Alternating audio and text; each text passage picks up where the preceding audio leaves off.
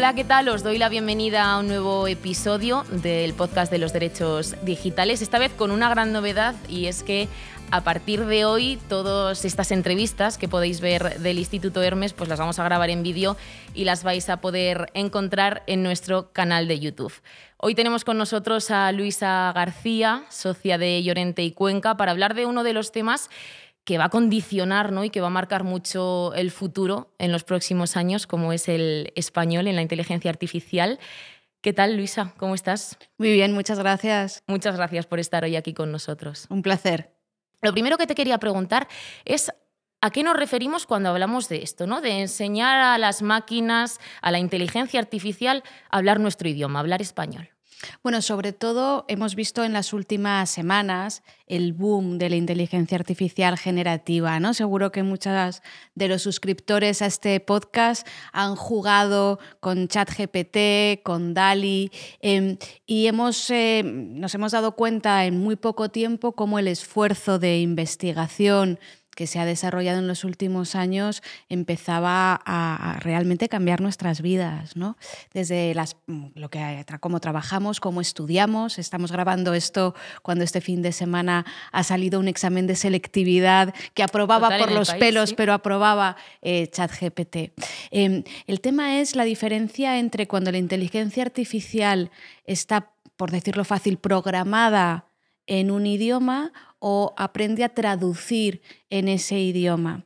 Porque en el segundo caso, sin duda, es útil. Tú ya puedes hablar con tu asistente de Google o con Alexa en español. A lo mejor no te entiende tan rápido, a lo mejor tarda un poquito más, pero funciona. A cuando la inteligencia artificial está de partida diseñada y trabaja sobre un corpus de conocimiento, sea lenguaje eh, verbal, sean imágenes, como pasa con la inteligencia generativa de imágenes, en eh, un punto de partida distinto, en el caso del verbal, en el idioma que corresponde. ¿no? Y ahí nos jugamos mucho, nos jugamos no solo esa rapidez eh, en, la utilidad y por tanto en la adopción por parte de los ciudadanos, cuanto mejor funcione, más y mejor la utilizaremos, sino en dos temas principales, la competitividad el que podamos tener un tejido empresarial, un ecosistema de startups que aprovechen este grandísimo avance para ofrecer servicios em, destacables, competitivos a todo el mundo de habla hispana, que es que somos muchos, muchos millones. Y luego en lo que trabaja el Instituto Hermes, como, como sabéis bien, que es todo el tema de qué derechos o libertades civiles pueden estar en riesgo si no, si no los protegemos bien o al contrario, cuáles tenemos la oportunidad de proteger mejor y de ampliar a toda esa comunidad hispanohablante. Lo comentabas tú ahora mismo, ¿no? A veces cuando hablamos con estos altavoces inteligentes o incluso pues con los chats, ¿no? De atención al cliente, a veces fallan, a veces no nos entienden del todo bien. ¿Qué grandes retos tiene ese procesamiento del lenguaje natural, que al final estamos hablando de esto, ¿no? del procesamiento de nuestro lenguaje por parte de la inteligencia artificial, por parte de las máquinas? ¿Cuáles son los grandes retos y qué falta todavía por hacer para que no se produzcan estos pequeños fallos ¿no? y nos entiendan perfectamente? Hay dos grandes temas. En el, en el seminario que hemos hecho en el instituto nos los explicaban eh, científicos y expertos y nos decían el primero es que la gran batalla de la inteligencia artificial se juega en el campo de las neurociencias. Y realmente Europa no está a la vanguardia de ese, de ese mundo y es ahí donde los científicos intentan entender mejor los sistemas neuronales, el procesamiento del lenguaje natural, para ver cómo eso se puede reproducir en sistemas de inteligencia artificial. La otra es la del hardware, la de la tecnología, eh, los supercomputadores que necesitamos para seguir ampliando la capacidad de procesar grandísimos volúmenes de, información. Eh, pero en, partiendo de esos dos grandes bloques, hemos llegado a un tercero que es una de las recomendaciones fundamentales del, grupo, que está bastante alineada con la estrategia española de la Secretaría de Estado de Inteligencia Artificial, que es la necesidad de trabajar en sistemas abiertos, los open source. Eh, ¿Por qué? Porque si no, es tan grande el reto para desarrollar esos corpus de conocimiento que ninguna empresa pequeña puede desarrollar el suyo propio. Lo que puede desarrollar son utilidades que trabajan una vez que acceden a esos grandes volúmenes eh, que ya están a disposición. Por tanto, esa colaboración público-privada es fundamental y el que tengamos desde la parte gubernamental también impulsemos a nuestras instituciones a que la promuevan es, es muy relevante. Sabes que en este podcast, Luisa, siempre hablamos de la importancia que tiene proteger y defender y también divulgar y hacer pedagogía sobre los derechos digitales. En este tema ¿no? del que estamos hablando hoy, del español en inteligencia artificial, últimamente se ha acuñado un término que son los derechos lingüísticos. ¿no? A mí me gustaría preguntarte qué derechos lingüísticos podemos tener tú y yo ¿no? como ciudadanas y a qué hace referencia ¿no? este término. ¿Cuáles son nuestros derechos lingüísticos? El más básico y fundamental, a que puedas interactuar con las máquinas, si quieres, con la tecnología, pero sobre todo con los servicios que se están prestando a través de estos avances tecnológicos o sobre estas plataformas en tu idioma.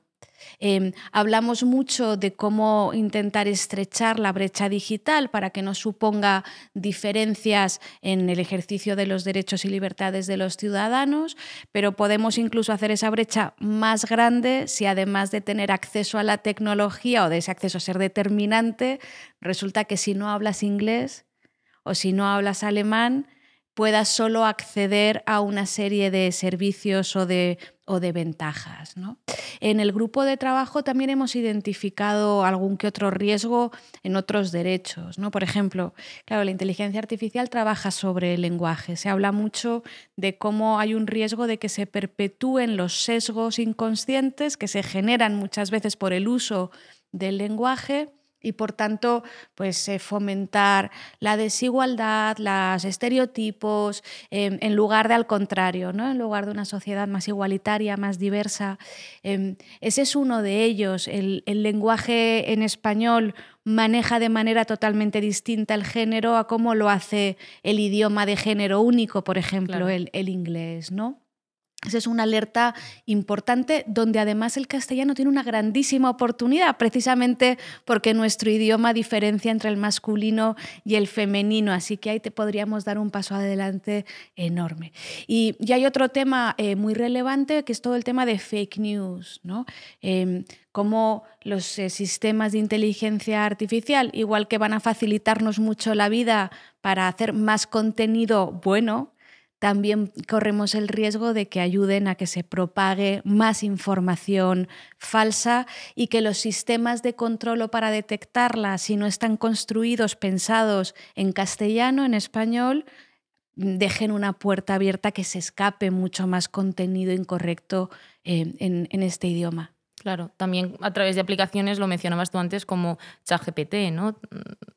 Puede fomentar a... Aunque ya estamos con un nivel de fiabilidad alto, de nuevo, el idioma en el que se programa, por decirlo fácilmente, determina que también los controles que se establecen para identificar o al menos intentar identificar cuando una información es, es correcta sean mejores o peores.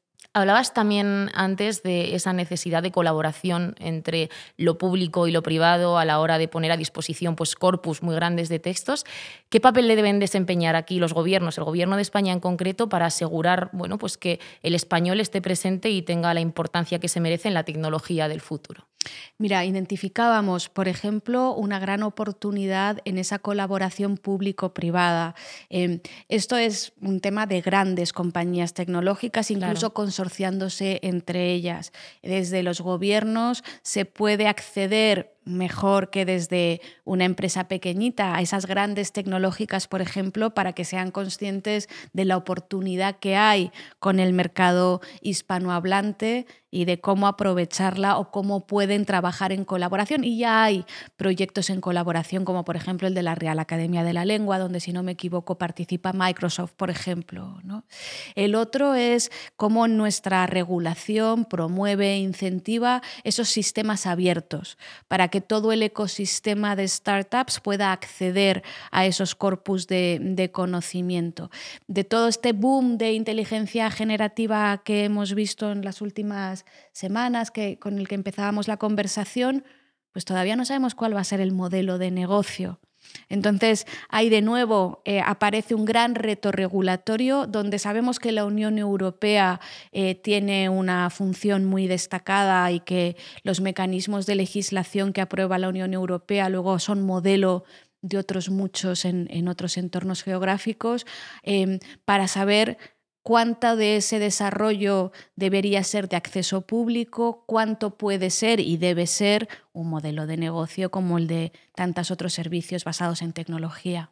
Luisa, te quería preguntar, hace unos meses publicasteis en Llorente y Cuenca un estudio sobre polarización en el que se analizaban más de 200 millones de mensajes en redes sociales y se hizo con inteligencia artificial. Claro. O sea que ahí hay una oportunidad también para la investigación ¿no? Eh, muy, muy importante. Bueno, nosotros lo estamos aplicando muchísimo porque antes lo que podíamos hacer era ver qué estaba pasando en la conversación o en los medios de comunicación tal, pero claro, lo tenías que limitar a un momento determinado y, además siempre la valoración era más o menos subjetiva. ¿no? Sin embargo, ahora lo que nos permite la inteligencia artificial es procesar grandes volúmenes de información cuando programas los algoritmos adecuadamente para que esos volúmenes ya no solo se puedan medir en su conjunto, sino identificando cómo depolarizado está el contenido en lugar de hasta donde habíamos llegado ahora, que era el sentimiento de algo positivo o negativo, no es suficiente para entender cómo se crea una corriente de opinión,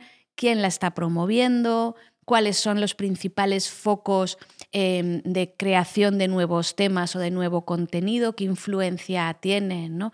Gracias a eso puedes mirar cómo ha evolucionado algo, mm, pues puede ser un tema de los que destacábamos en el estudio, hablábamos del el aborto, hablábamos del cambio climático en cinco años. Y poco a poco iremos además convirtiendo esos modelos de análisis en modelos predictivos de manera que, por ejemplo, para las compañías podrán empezar a identificar sus riesgos antes de que se conviertan en una tendencia que ponga en riesgo su reputación, por ponerte un ejemplo muy, muy básico. Me quedo con eso, Luisa, con todas las oportunidades que va a traer muchísimas. nuestro idioma la inteligencia artificial para las empresas y también pues, ese reto regulatorio que comentabas tú, que ahí la Unión Europea no tiene que estar muy, muy encima y muy implicada. Hay que ir rápido porque está todo avanzando muy, muy rápido, pero creo que con esa colaboración entre los diferentes frentes podremos, como tú dices, eh, aprovechar una magnífica oportunidad. Pues muchísimas gracias, Luisa García, socia de Llorente y Cuenca, y bueno, muchísima suerte en tu nueva etapa. Muchas gracias a vosotros.